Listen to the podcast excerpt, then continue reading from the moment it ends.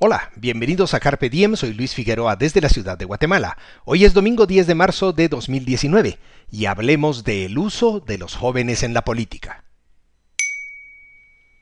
Carpe Diem significa apodérate del día y resume bien mi visión del mundo. La libertad es el valor fundamental de mis reflexiones aquí. Vivo en Guatemala, un país que aún está por ser construido y en el que los derechos individuales y la igualdad ante la ley son precarios. Por eso, aquellos son mis temas favoritos para estos comentarios. Al perpetrar Carpe Diem, comparto reflexiones y experiencias en busca de lo que es bueno, lo que es bello y lo que es pacífico, por la libertad y la razón. ¿Cuántas veces en la vida tiene uno la dicha de presenciar el nacimiento de una palabra? Pocas, digo yo.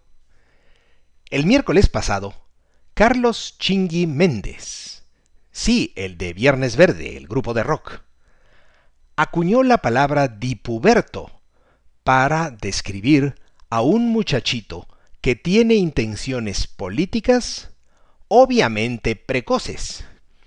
Y estuve en Facebook para ver aquel suceso.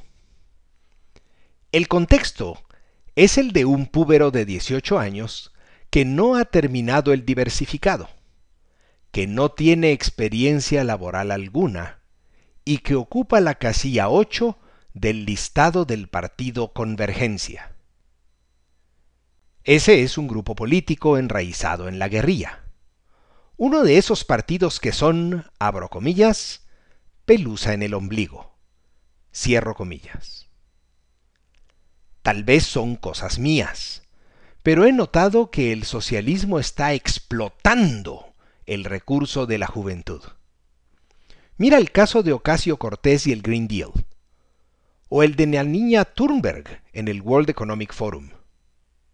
En España, Podemos ha tratado de bajar la edad del voto y oí que también ha tratado de ponerle un techo a la edad del voto. No me malentiendas.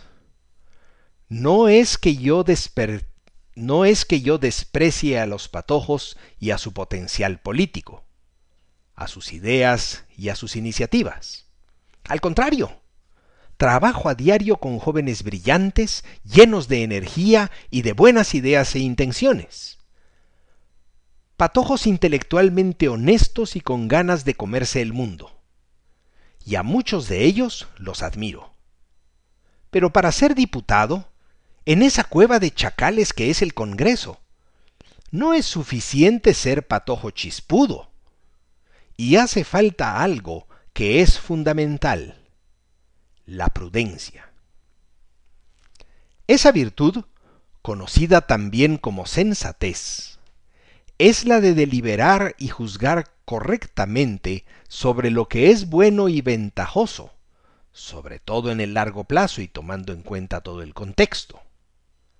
La virtud de la prudencia se adquiere con la experiencia y ayuda, para ejercerla, que el lóbulo frontal ya esté cerrado.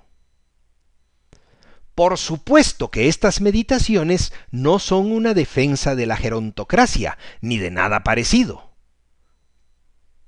Pero, ¿es que los guatemaltecos no hemos aprendido nada de los dipukids?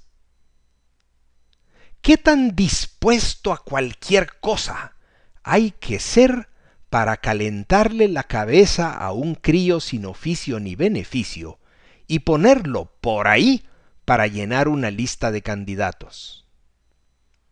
O para poner a una niña en el World Economic Forum a agitar el petate del muerto. O para tratar de negarles el voto a las personas de más de X años de edad. Si te interesan estos temas, comparte este podcast y visita luisfi61.com.